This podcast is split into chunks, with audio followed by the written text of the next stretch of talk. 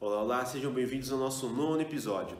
Neste iremos falar quais são os fatores que impedem uma empresa de crescer. Mapeamos três que, em nossa opinião, são extremamente importantes. Primeiro, cultura organizacional. Tem uma cultura organizacional muito bem definida.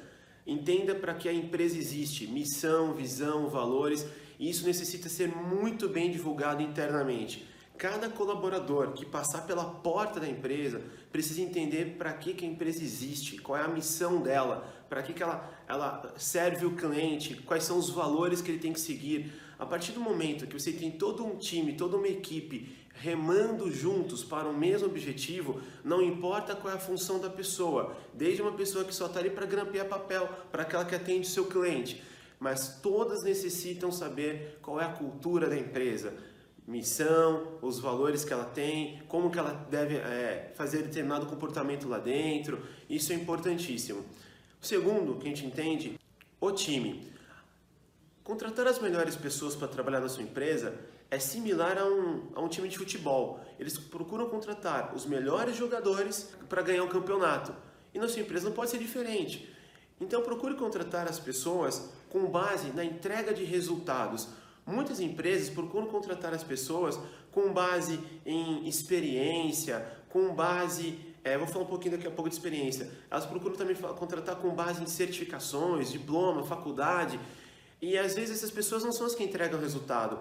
Um ponto importante que as pessoas têm que entender quando a gente fala de experiência, experiência é algo mais ou menos assim, a, a pessoa trabalhou um ano fazendo a mesma coisa por 30 não são 30 anos de experiência, é apenas um ano. Então, a partir do momento que a, a, essa pessoa, ao longo da carreira, desenvolveu inúmeras atividades, inúmeras funções, ela consegue realmente ter uma bagagem que pode agregar mais conhecimento para o seu negócio. Então, o primeiro fator, o segundo fator é esse. Não deixe de contratar as melhores pessoas, mas contrate com base em resultado, em entrega, não apenas por certificação, por indicação, seja lá o que for. O terceiro fator, meta. É importante que a empresa tenha metas globais que ah, por um todo a empresa tem que atingir. Essas metas necessitam ser destrinchadas para cada um, para cada time, para cada equipe do marketing, da venda, uh, do comercial, da parte técnica, seja quais as áreas que você tem dentro da sua empresa. Mas é importante que todas as metas de cada uma dessas áreas elas apontem para a meta principal. Então nada mais é que cada área fazendo o seu papel muito bem feito para que as metas globais sejam atingidas. E a partir do momento que uma empresa tem suas metas, uh, todo mundo trabalha em prol disso com uma cultura organizacional muito bem alinhada e um time muito bem definido, a probabilidade da sua empresa crescer é muito grande.